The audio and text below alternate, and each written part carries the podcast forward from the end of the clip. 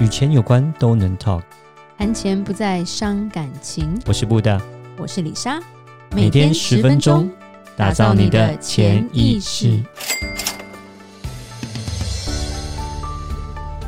打造你的潜意识，告诉你理财专家不说的那些事。大家好，我是主持人布大，我是布大人生与职场的好搭档李莎。布大是中国人都好喜欢买房子哦。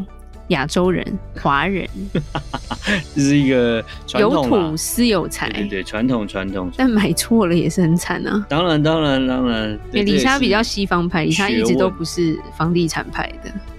每个人有每个人的喜好，可，可能因为我没有那么有钱了。也不是这样讲，我也想当土豪。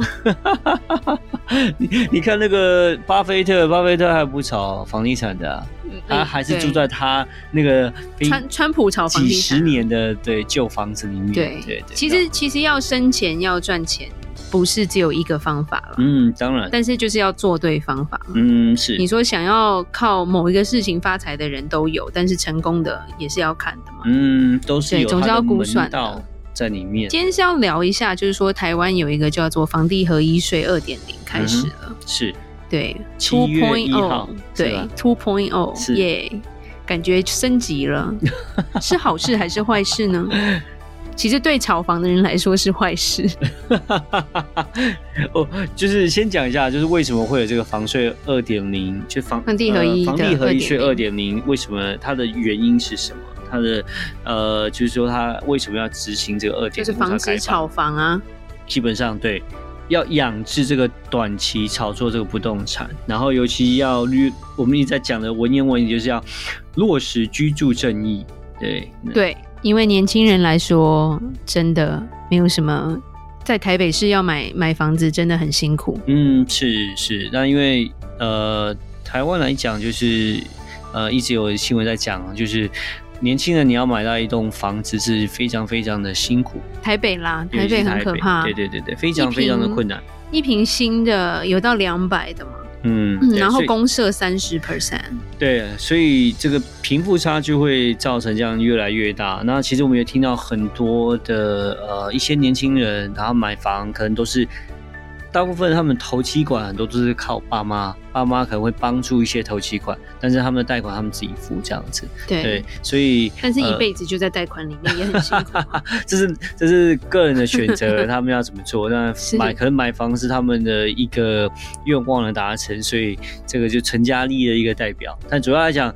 Anyway，我们回到重点，就是说，房地合一税他们的目的就是说，他希望能够落实居住正义，能够让这个房价不会那么的高，不会那么样的严重，这样子。因为其实，在亚洲炒房是蛮多人在做的。那每一个国家其实现在都开始有一些政策要打这样子的一个炒房的模式，是因为。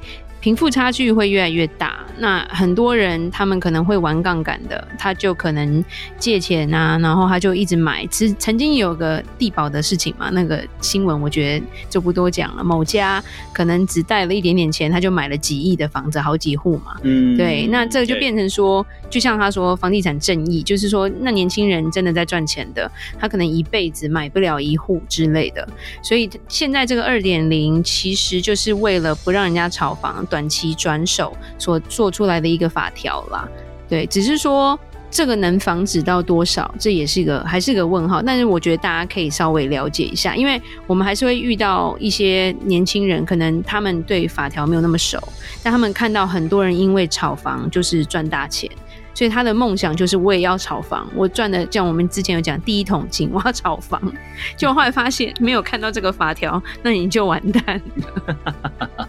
是是是是，那其实呃政府呢打房来讲是一循序渐进的啊，他们其实第一阶段是从实价登录开始啊，开始有做了实价登录二点零，然后第二阶段呢就是在于那个降低那个贷款的那个呃它的比额度，就是比例这样子，尤其是呃。呃投资房的部分，尤其是投资房的第二套以上的投资房，它的贷款的额度就变得会降低，它的比例降低很多，这样子就不让贷到那么多的款。然后到最后，现在第三部曲就是，呃，推行这个房屋合一税二点零这样子。对，其实这个二点零，其实之前一点零的时候还是蛮多。就是我们认识玩房地产的人就说，还是有漏洞可以钻呐、啊，嗯，对，然后或者是用一些什么什么成本去冲销装潢之类的，所以他们还是爱玩房地产。就是我想房地产有时候跟一个信仰差不多吧，就赌信房地产，我有钱我就是投房地产这样子，是，是，是，对，呃，我想我觉得。因为以前就是有在课这些房产税、房产的增值税，其实都有在课。可是就像刚刚里莎讲，呃，就是有一些门路、有一些门道，懂的人、懂得法条人，他们可能就可以用呃不同的方式，可以去比呃，就是说去躲掉、去省掉这些所谓的呃房屋增值税。举个例子来讲，像最简单的就是呃，就是有人就会说，那我不要由个人来呃持有这个房屋。哦，不要用个人持有，我用公司来持有。对，OK。那或是说，呃，用公司来持有的时候呢，也不要用公司来买卖。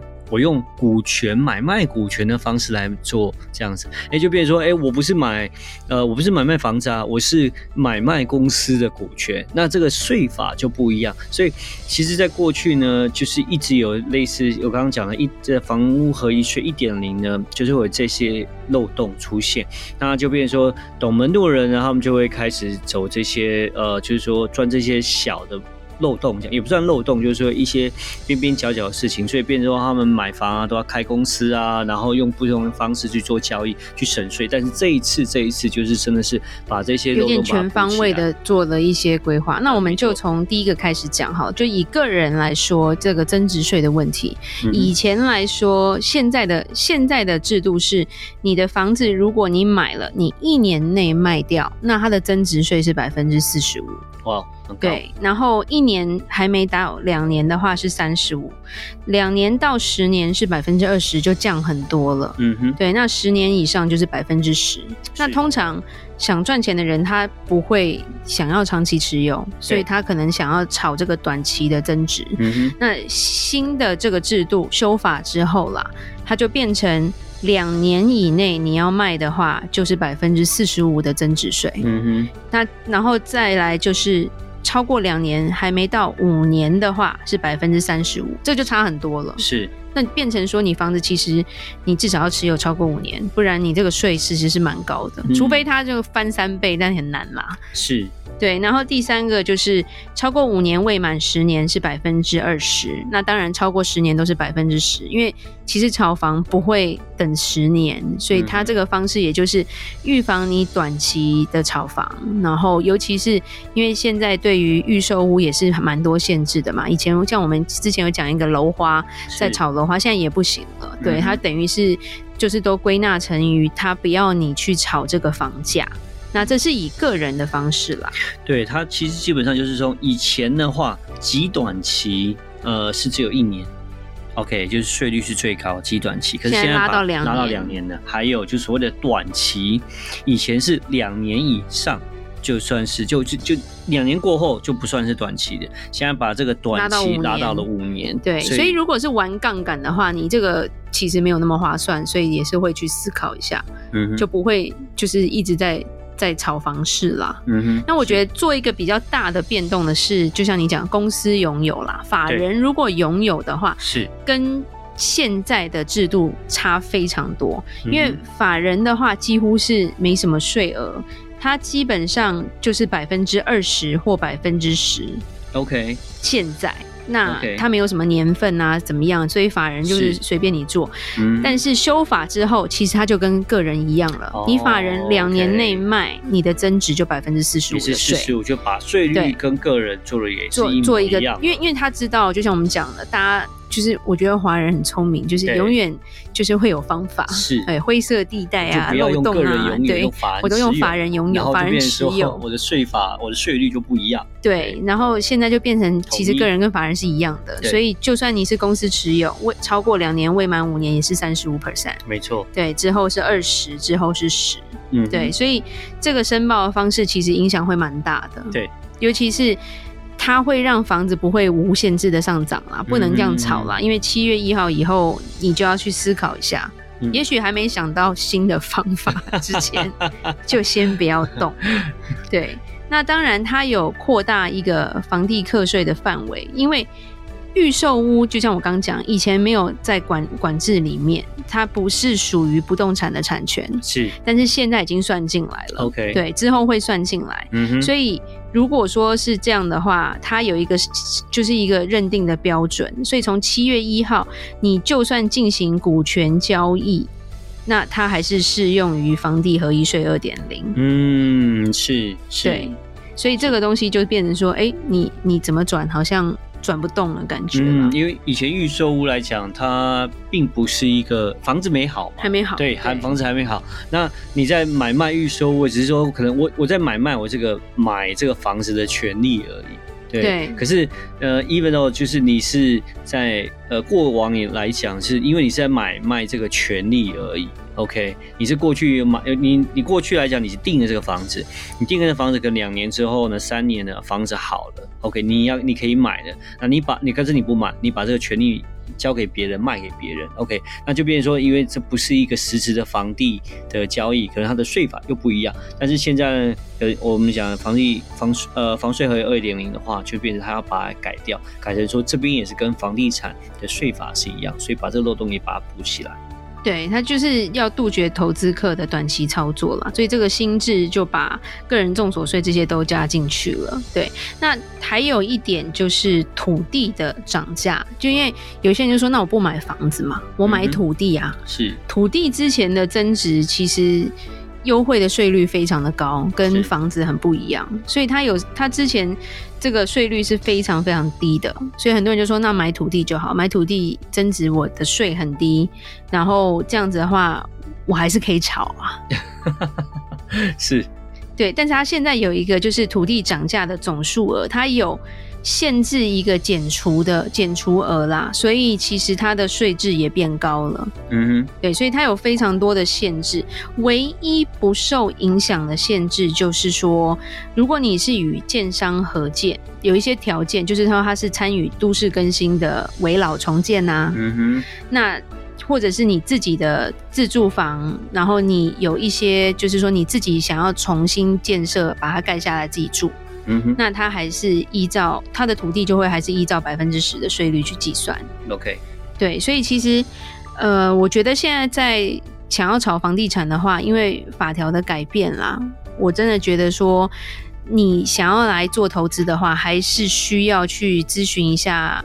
呃，一些专家的意见，嗯，对，因为当然不是去咨询卖你房子的人的意见，因为他都会跟你说房地产好啊，好棒啊，全世界没有比房地产更好的投资啦。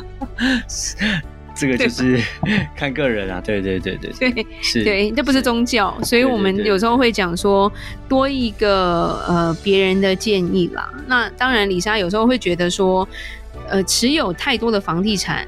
不是说呃增值上会有问题，是在传承上会有问题。嗯哼，对，这也是一个很大的问题。就是说，我讲一句难听的，就是我们听众，我问你一个问题：你觉得如果你可以继承，你想要继承现金还是继承房子？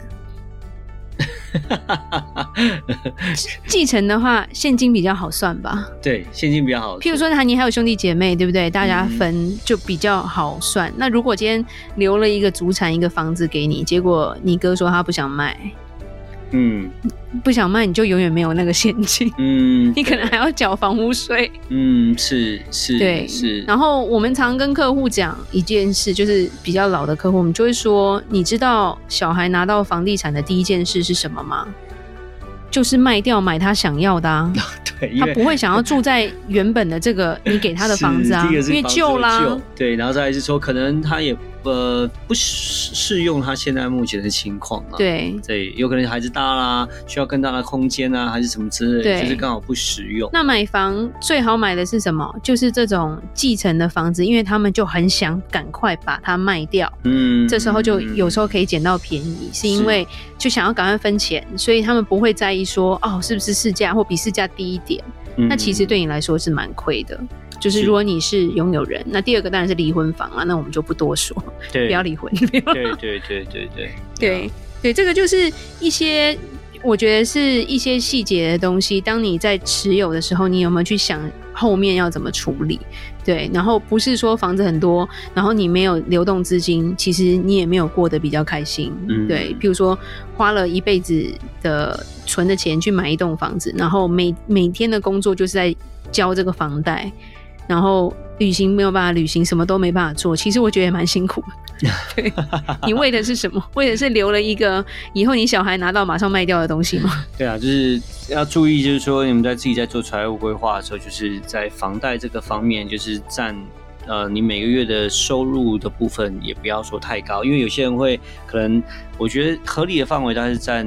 比大概是三十四十 percent，我觉得都还 OK。可是如果你有有些人会拉高到像是五十个 percent 或是之以上的话，那就真的是非常的不好，因为你会太辛苦，对，你会太辛苦，就变成说你在每个月的开销上面，大部分都放在房租上面，就变成说你没有办法存钱。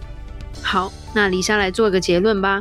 房地合一税二点零七月一号就开始喽，你了解了吗？那如果不了解的话，记得去咨询专家，或者是多听两次我们这一集。好，如果有任何关于理财的问题，欢迎留言或寄信给我们。如果你喜欢今天的节目，请在 Apple Podcast 给我们五星评价。打造你的潜意识，让你谈钱不再伤感情。我是李莎，我是布大，我们下次见，拜拜。拜拜。